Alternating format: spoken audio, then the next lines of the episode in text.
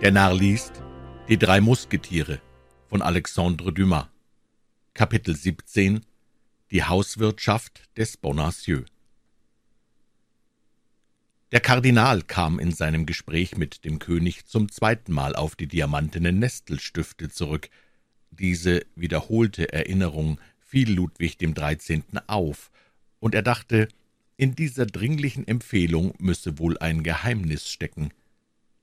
Der König ward schon öfter als einmal dadurch gedemütigt, dass der Kardinal mittels seiner vortrefflichen Stadtwache über das, was in seinem eigenen Haushalt geschah, besser als er selbst unterrichtet war.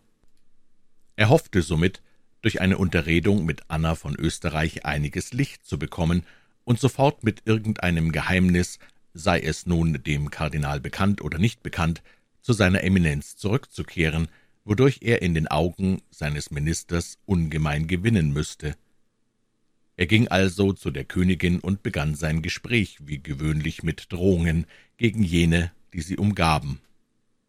Anna von Österreich neigte den Kopf und ließ den Strom verrinnen, ohne zu antworten, in der Hoffnung, er würde zuletzt doch anhalten, allein das war es nicht, was Ludwig der Dreizehnte wollte.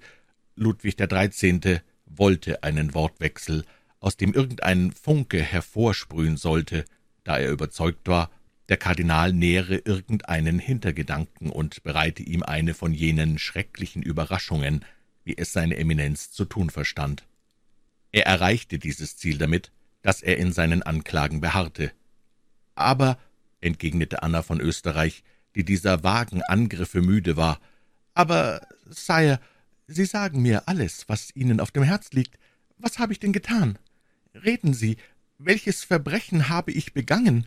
Eure Majestät kann unmöglich all diesen Lärm wegen eines Briefes erheben, den ich an meinen Bruder geschrieben habe. Der König, der hier auf eine so bestimmte Weise angegriffen wurde, wusste nicht, was er antworten sollte. Er dachte, es wäre der rechte Moment, die Aufforderung anzubringen, die er erst am Tage vor der Festlichkeit machen sollte. »Madame«, sprach er mit Majestät, »es findet nächstens ein Ball statt im Rathaus. Ich erwarte, dass Sie dort, um unseren braven Schöppen die Ehre anzutun, in Prachtkleidung erscheinen und insbesondere mit den diamantenen Nestelstiften geschmückt sein werden, die ich Ihnen zu Ihrem Namensfest gab. Das ist meine Antwort.« Die Antwort war schrecklich. Anna von Österreich glaubte, Ludwig Dreizehnte wisse bereits alles, und der Kardinal habe von ihm diese lange Vorstellung von sieben bis acht Tagen erlangt, die übrigens schon in seinem Charakter lag. Sie wurde entsetzlich blass, stützte sich mit ihrer wunderbar schönen Hand an eine Stuhllehne, blickte den König mit erschreckten Augen an und erwiderte keine Silbe. »Sie verstehen doch, Madame«, sprach der König, indem er sich an dieser Verlegenheit in ihrer ganzen Ausdehnung weidete ohne doch die Ursache zu erraten. »Sie verstehen mich?« »Ja, Sire, ich verstehe«, stammelte die Königin. »Sie werden erscheinen auf diesem Ball?« »Ja.« »Mit Ihren Nestelstiften?« »Ja.« Die Blässe der Königin hatte sich womöglich noch vermehrt, und der König, der es bemerkte, empfand dabei jene kalte Grausamkeit, die eine schlimme Seite seines Charakters bildete. Dann sprach er, Somit ist die Sache abgetan, und das ist alles, was ich Ihnen zu sagen hatte.« »An welchem Tage findet dieser Ball statt?« fragte Anna von Österreich. Ludwig der Dreizehnte empfand instinktmäßig, dass er auf diese Frage nicht antworten sollte, welche die Königin mit fast sterbender Stimme machte. »Recht bald, Madame«, antwortete der König. Doch erinnere ich mich nicht mehr genau an den Tag und will deshalb den Kardinal fragen.« »Hat Ihnen also der Kardinal dieses Fest angezeigt?« rief die Königin. »Ja, Madame«, entgegnete der König erstaunt. »Aber warum das?« »Hat er Ihnen gesagt, Sie möchten mich auffordern, mit den Nestelstiften zu erscheinen?« »Das heißt, Madame, er war es, Sire, er.« »Was liegt daran, ob er es war oder ich?« Ist denn diese Aufforderung ein Verbrechen? Nein, Sire. Nun, Sie werden erscheinen? Ja, Sire. Gut, sprach der König, sich zurückziehend. Gut, ich rechne darauf. Die Königin verneigte sich, weniger aus Etikette, als weil die Knie unter ihr einsanken. Der König ging entzückt hinweg. »Ich bin verloren«, stammelte die Königin. »Verloren, denn der Kardinal weiß alles. Er stachelt den König an, der noch nichts weiß, aber bald alles erfahren wird. Ich bin verloren, mein Gott, mein Gott, mein Gott.« Sie kniete auf ein Kissen und betete, den Kopf zwischen die bebenden Arme gesenkt. Ihre Lage war auch wahrhaftig schrecklich. Buckingham befand sich in London, Frau von Chevreuse in Tours. Indem sie nun ihr bedrohliches Unglück und ihre Verlassenheit ins Auge fasste, brach sie in ein Schluchzen aus. »Kann ich Ihrer Majestät nicht behilflich sein?« fragte plötzlich eine Stimme voll Sanftmut und Teilnahme. Die Königin wandte sich rasch um, denn man konnte sich an dem Ton dieser Stimme nicht irren, es war eine Freundin, die also sprach. In der Tat war an einer von den Türen, die in dieses Gemach führten, die hübsche Madame Bonacieux erschienen. Als der König eintrat, war sie eben damit beschäftigt, Kleider und Wäsche in einem Kabinett zu ordnen, konnte da nicht weggehen und hatte alles mit angehört. Die Königin stieß einen durchdringenden Schrei aus, als sie sich überrascht sah, denn sie kannte in ihrer Betäubung anfangs die junge Frau nicht, die ihr Laporte beigegeben hatte. »Oh, fürchten Sie nichts, Madame«, sprach die junge Frau, indem sie die Hände faltete und über die Ängstlichkeit der Königin weinte. »Ich gehöre Ihrer Majestät mit Leib und Seele, und wiefern ich auch von derselben stehe, wie untergeordnet auch meine Stellung sei, so glaube ich doch ein Mittel entdeckt zu haben, Ihre Majestät aus der Bedrängnis zu ziehen.« »Ihr, o oh Himmel, ihr!« rief die Königin. »Aber blicket mir ins Gesicht! Ich bin von allen Seiten verraten. Darf ich mich auf euch verlassen?« »Oh, Madame«, rief die junge Frau und warf sich auf die Knie, »oh, bei meiner Seele, ich bin bereit, für Sie zu sterben.« Diese Rede kam aus dem Grunde des Herzens, und man konnte sich über ihre Wahrhaftigkeit nicht täuschen. »Ja«, fuhr Madame Bonacieux fort, »ja, es gibt hier Verräter, doch im Namen der heiligen Jungfrau schwöre ich Ihnen, dass Ihrer Majestät niemand so ergeben sein kann, wie ich es bin. Sie haben jene Nestelstifte, die der König verlangt, dem Herzog von Buckingham gegeben, nicht wahr? Diese Nestelstifte waren in einem Kistchen von Rosenholz verschlossen, das er unter seinem Arm trug. Irre ich? War es nicht so? »Oh, mein Gott, mein Gott«, murmelte die Königin, der vor Schrecken die Zähne klapperten. »Nun, man muss diese Nestelstifte zurückbekommen«, fuhr Madame Bonacieux fort. »Ja, ganz gewiss, das muss geschehen«, rief die Königin. »Aber wie das anstellen, wie dahin gelangen? Man muss jemand zu dem Herzog schicken. Wen, aber wen? Auf wen kann ich mich verlassen? Schenken Sie mir Vertrauen, Madame. Erweisen Sie mir die Ehre, und ich werde einen Boten finden. Ich, ich werde aber schreiben müssen. Ach ja, das ist unerlässlich. Zwei Worte von der Hand Ihrer Majestät und Ihr eigenes Siegel. Doch diese paar Worte sind meine Verdammung, meine Ehescheidung, meine Verweisung. Ja, wenn Sie in ruchlose Hände geraten, allein ich bürge dafür, dass diese paar Worte an Ihre Adresse gelangen. Mein Gott, ich muss mein Leben, meine Ehre, meinen Ruf in eure Hände legen. Ja, Madame, ja, das muss geschehen. Ich, ich werde alles das retten. Allein wie? Sagt mir nur das. Mein Gemahl wurde vor zwei oder drei Tagen in Freiheit gesetzt, und ich gewann noch nicht Zeit, ihn zu sehen. Er ist ein braver, ehrbarer Mann, der niemand liebt und niemand hasst. Er wird das tun, was ich verlange. Er wird auf mein Geheiß abreisen, ohne dass er es weiß, was er mit sich trägt, und den Brief Ihrer Majestät an seine Adresse abgeben, ohne dass er erfährt, er komme von Ihrer Majestät. Die Königin fasste die beiden Hände der jungen Frau mit leidenschaftlicher Bewegung, blickte sie an, als wollte sie im Grund ihres Herzens lesen, und rief freudig erregt, mit dem Gefühl tiefer Dankbarkeit für diese tapfere Frau. »Tu das, du Treue! Du hast mir das Leben gerettet, du hast mir die Ehre gerettet. Oh, überschätzen Sie nicht den Dienst, den ich Ihnen zu erweisen so glücklich bin. Ich habe Ihrer Majestät nichts zu retten, die nur das Opfer schändlicher Komplotte ist. Es ist wahr, mein Kind, es ist wahr, entgegnete die Königin. Du hast recht. Geben Sie also den Brief, Madame, die Zeit drängt.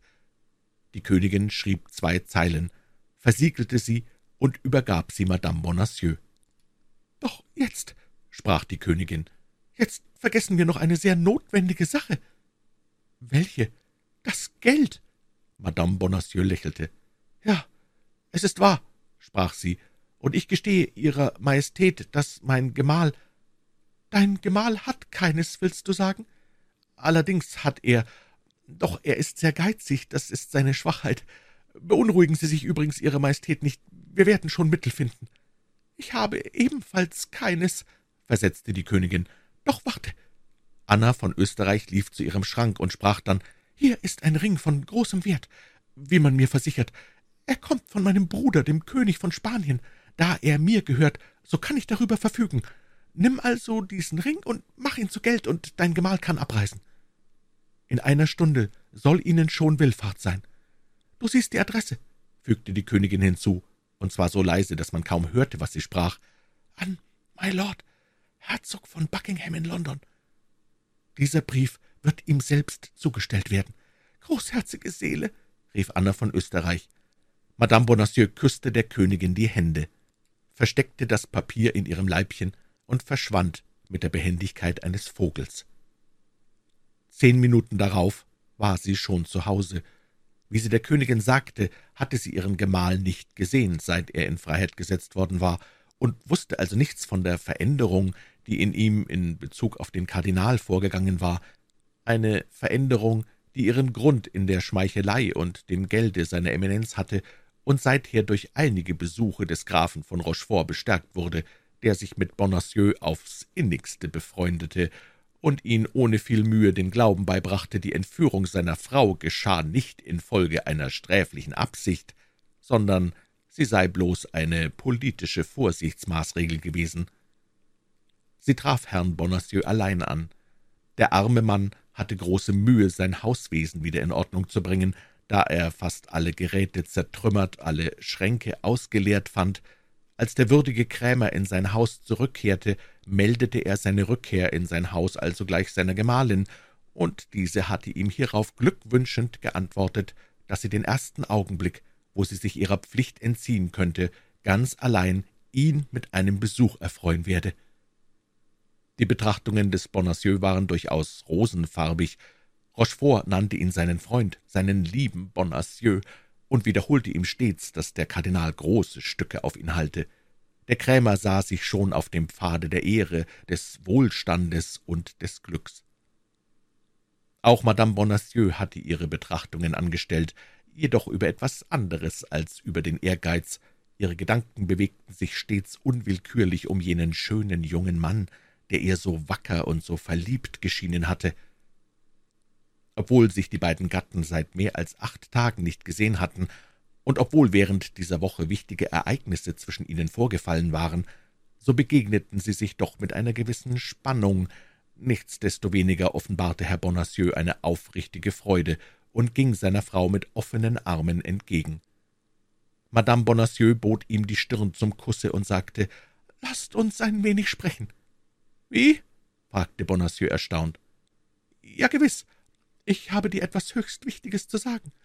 Nun auch, ich habe einige ziemlich ernste Fragen an dich zu stellen.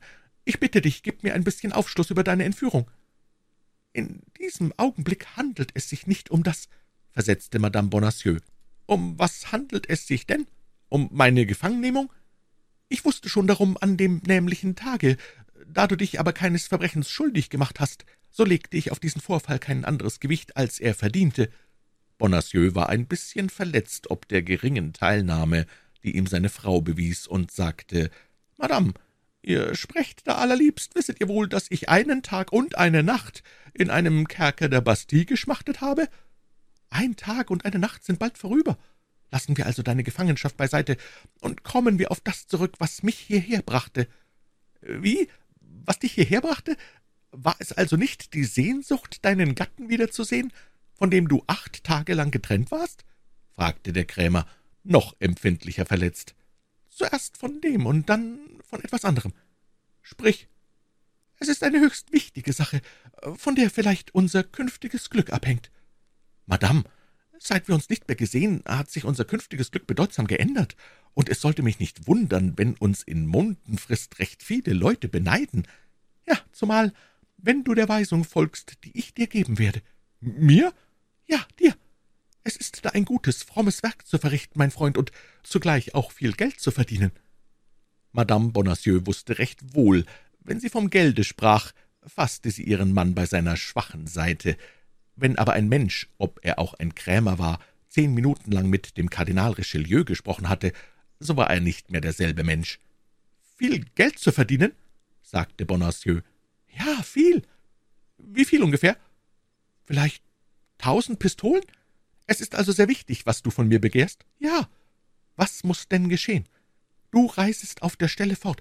Ich übergebe dir ein Papier, das du unter keinem Vorwand aus den Händen lässt und dahin abgibst, wohin es gehört.« »Und wohin soll ich reisen?« »Nach London.« »Ich? Nach London? Ei, du scherzest nur. Was hätte ich denn in London zu tun? Aber andere bedürfen es, dass du dahin reisest. Wer sind denn diese anderen? Ich erkläre dir, dass ich nicht mehr blindlings handle und nicht bloß wissen will, was ich wage, sondern auch für wen ich etwas wage. Eine vornehme Person sendet dich, und eine vornehme Person erwartet dich. Der Lohn wird über deine Wünsche hinausreichen, das ist alles, was ich dir sagen kann. Wieder Intrigen und immer Intrigen. Dank dafür, jetzt traue ich nicht mehr, der Herr Kardinal hat mich darüber aufgeklärt. Der Kardinal? rief Madame Bonacieux. Du hast den Kardinal gesehen? Er ließ mich rufen, erwiderte der Krämer stolz. Und du warst so unklug, seiner Einladung nachzukommen? Ich muss dir sagen, es stand nicht in meiner Willkür, mich ihm zu verfügen oder nicht zu verfügen, denn ich befand mich zwischen zwei Wachen. Ich kann es nicht leugnen, dass ich damals, wo ich seine Eminenz noch nicht kannte, überaus froh gewesen wäre, hätte ich mich diesem Besuch entziehen können. Er hat dich also misshandelt? Er hat dir gedroht? Er reichte mir die Hand, nannte mich einen Freund, hörst du, Frau, seinen Freund, der Freund des großen Kardinals, des großen Kardinals. Nun, Madame, wollt ihr ihm etwa diesen Titel streitig machen? Ich bestreite nichts, ich sage nur, dass eine solche Gunst eine Ephemere ist. Es gibt Größen, die über die seinige erhaben sind und nicht auf der Laune eines Menschen oder dem Erfolg eines Ereignisses beruhen, und auf solchen Größen muss man vertrauen und sich ihnen anschließen. Madame, es tut mir leid, allein ich kenne keine andere Größe als die des großen Mannes, dem zu dienen ich die Ehre habe. Du dienst somit dem Kardinal? Ja, Madame, und als sein Diener werde ich es nicht zugeben, dass ihr gegen die Sicherheit des Staates an Komplotten teilnehmt und einer Frau, die keine Französin ist und ein spanisches Herz hat, bei ihren Intrigen dienstbar seid. Glücklicherweise ist der große Kardinal da, sein wachsames Auge dringt bis in des Herzens Grund. Bonacieux wiederholte Wort für Wort eine Redensart, die er vom Grafen Rochefort sagen hörte. Allein die arme Frau, die auf ihren Gemahl gerechnet und sich in dieser Hoffnung bei der Königin für ihn verantwortlich gemacht hatte, zitterte nicht weniger, sowohl wegen der Gefahr, in die sie sich versetzt fühlen musste, als auch wegen der Ohnmacht, in der sie sich befand. Da sie indes die Schwachheit und insbesondere die Habsucht ihres Gatten kannte, so verzweifelte sie noch nicht daran, ihn für ihre Zwecke zu gewinnen. »Ach, ihr seid ein Kardinalist, mein Herr«, sprach sie. »Ach, ihr frönt der Partei derjenigen, die eure Frau misshandeln und eure Königin beschimpfen. Den allgemeinen Interessen gegenüber sind die Privatinteressen nichts. Ich bin äh, für diejenigen, die den Staat retten«, sagte Bonacieux mit Nachdruck. Das war wieder eine Redensart des Grafen von Rochefort. »Und wisst ihr auch, was der Staat ist?« Fragte Madame Bonacieux, die Achsel zuckend. »Begnügt euch, ein Bürger zu sein, ohne alle Spitzfindigkeit, und wendet euch auf die Seite, die euch die meisten Vorteile bietet?« lachte Bonacieux, indem er auf einen Sack mit rundem Wanste klopfte, der einen Silberklang von sich gab. »Was sagt ihr zu dem hier, Frau Predigerin? Woher habt ihr dieses Geld? Das erratet ihr nicht. Etwa vom Kardinal? Von ihm und von meinem Freunde, dem Grafen von Rochefort? Von dem Grafen von Rochefort? Aber das ist ja derjenige, der mich entführt hat. Das ist möglich, Madame. Und ihr nehmet Geld von diesem Menschen? Habt ihr nicht gesagt, diese Entführung war rein politischer Art? Ja, allein diese Entführung hatte zum Zweck, mich zu vermögen, dass ich meine Gebieterin verrate, mir aus der Folter Geständnisse zu erpressen, welche die Ehre und vielleicht auch das Leben meiner erhabenen Herren gefährden sollten. Madame, erwiderte Bonacieux, eure erhabene Gebieterin ist eine treulose Spanierin, und was der große Kardinal tut, das ist wohlgetan. Mein Herr, sprach die junge Frau, Ich wusste wohl, dass ihr feig, habgierig und schwachköpfig seid, dass ihr aber auch unehrbar seid, wusste ich nicht. Madame, sagte Bonacieux, der seine Gemahlin noch nie in Zorn gesehen und der vor ehelichem Zank zurückschauderte, »Madame, was sprechet ihr da? Ich sage, dass ihr ein Elender seid«, fuhr Madame Bonacieux fort, die es wohl merkte, dass sie wieder einigen Einfluss auf ihren Gatten gewann. »Ah, ihr treibt Politik, und zwar kardinalistische Politik. Ihr verkauft Leib und Seele für Geld an den bösen Feind. Schweigt, Madame, schweigt, man könnte euch hören. Ja, ihr habt recht, und ich würde mich für euch um eurer Feigheit willen schämen. Aber sagt, was begehrt ihr denn von mir? Ich habe euch gesagt, mein Herr, ihr sollet auf der Stelle abreisen und den Auftrag, dessen ich euch würdige, alsogleich vollziehen. Unter dieser Bedingung will ich alles vergeben und vergessen und noch mehr. Sie bot ihm die Hand. Ich will euch wieder meine Freundschaft schenken. Bonacieux war feig und habsüchtig, doch liebte er seine Frau und wurde weich. Ein Mann von fünfzig Jahren kann gegen eine Frau von dreiundzwanzig Jahren nicht lange einen Groll bewahren. Madame Bonacieux sah, dass er zauderte und sprach, »Nun, seid ihr entschlossen? Aber bedenkt doch ein wenig, liebe Freundin, was ihr von mir verlangt. London ist weit von Paris, sehr weit, und vielleicht ist der Auftrag, den ihr mir gebt, nicht ohne Gefahr. Was liegt daran, wenn ihr derselben ausweicht?« »Doch, Madame Bonacieux, doch«, versetzte der Krämer, »ich widersetze mich geradezu eurem Verlangen. Die Intrigen machen mich schaudern. Ich habe die Bastille gesehen. Boah, die Bastille ist schrecklich. Nur daran denkend durchrieselt mich ein Schauer. Man drohte mir mit der Folter. Wisst ihr, was die Folter ist? Hölzerne Keile, die man einem zwischen die Beine treibt, bis die Knochen krachen. Nein, ich bin entschlossen, nicht abzureisen. Zum Kuckuck, warum geht ihr denn nicht selbst? Wahrlich, ich glaube, dass ich mich in Bezug auf euch bis jetzt geirrt habe. Ihr seid ein Mann und dazu einer der tollkühnsten. Und ihr, ihr seid ein Weib, ein erbärmliches, albernes und abgestumpftes Weib. Ha, Ihr fürchtet euch. Nun gut, wenn ihr nicht auf der Stelle abreiset, lasse ich euch auf Befehl der Königin verhaften und in die Bastille stecken, vor der ihr solche Angst habt.« Bonacieux versank in tiefes Nachdenken. Er erwog reiflich in seinem Gehirn den doppelten Zorn, den des Kardinals und den der Königin. Der des Kardinals zeigte sich ungemein überwiegend. »Lasset mich von Seiten der Königin verhaften«, sprach er. »Ich werde meine Zuflucht zu seiner Eminenz nehmen.« Madame Bonacieux fühlte, sie sei schon zu weit gegangen, und erschrak darüber. Sie betrachtete ein Weilchen mit der Ängstlichkeit jenes dumme Gesicht, auf dem sich eine unbeugsame Entschlossenheit ausprägte, wie das schon ist bei Blöden, die sich fürchten. »Wohlan, es sei«, sprach sie, »vielleicht habt ihr am Ende doch recht. Ein Mann sieht in der Politik schärfer als Frauen, zumal ihr, Herr Bonacieux, der ihr mit dem Kardinal gesprochen habt. Indes ist es doch hart«, fügte sie hinzu, dass mein Gemahl, ein Mann, auf dessen Liebe ich rechnen zu können, glaubte, mich so lieblos behandelt und meinen Wünschen nicht willfahrt. »Weil Ihre Wünsche zu weit führen könnten«, antwortete Bonacieux triumphierend, »und weil ich Ihnen misstraue.« »So will ich davon abstehen«, sagte die junge Frau seufzend. »Gut, reden wir nichts mehr davon.« »Wenn ihr mir doch wenigstens sagen möchtet, was ich in London tun soll«, erwiderte Bonacieux, der sich etwas spät daran erinnerte, dass ihm Rochefort den Auftrag gegeben, die Geheimnisse seiner Gemahlin zu erforschen. »Es ist unnötig, dass ihr es erfahrt«, entgegnete die junge Frau, die jetzt ein instinktmäßiges Misstrauen zurückhielt. Allein, je mehr die junge Frau zauderte, umso wichtiger dachte sich Bonacieux das Geheimnis, das ihm anzuvertrauen sie sich weigerte. Er beschloss daher, auf der Stelle zu Herrn von Rochefort zu gehen und ihm zu melden, dass die Königin einen Boten suche, um ihn nach London zu schicken. »Vergebt, wenn ich euch verlasse, liebe Madame Bonacieux«, sagte er. »Da ich aber nicht wusste, dass ihr zu mir kommt, so habe ich einem meiner Freunde ein Rendezvous gegeben. Ich kehre sogleich wieder zurück, und wollt ihr bloß eine halbe Minute warten, so will ich euch, wie ich meinen Freund abgefertigt habe, hier abholen und nach dem Louvre zurückführen, da es schon spät zu werden anfängt.« »Danke, mein Herr«, antwortete Madame Bonacieux. »Ihr seid nicht wacker genug, um mir dienstbar zu sein. Ich will allein nach dem Louvre zurückkehren.« »Wie es beliebt, Madame Bonacieux«, entgegnete der Ex-Krämer. »Werde ich euch bald wiedersehen?« »Zweifelsohne. In der kommenden Woche wird mir mein Dienst, wie ich hoffe, einige Freiheit gönnen, und diese will ich benutzen, um in unseren Angelegenheiten wieder Ordnung herzustellen, die wohl ein bisschen gestört sein muss.« Gut, ich erwarte euch. Ihr seid mir doch nicht gram? Ich? Nicht im geringsten. Nun, auf baldiges Wiedersehen. Gewiss. Bonacieux küsste seiner Gemahlin die Hand und ging rasch fort.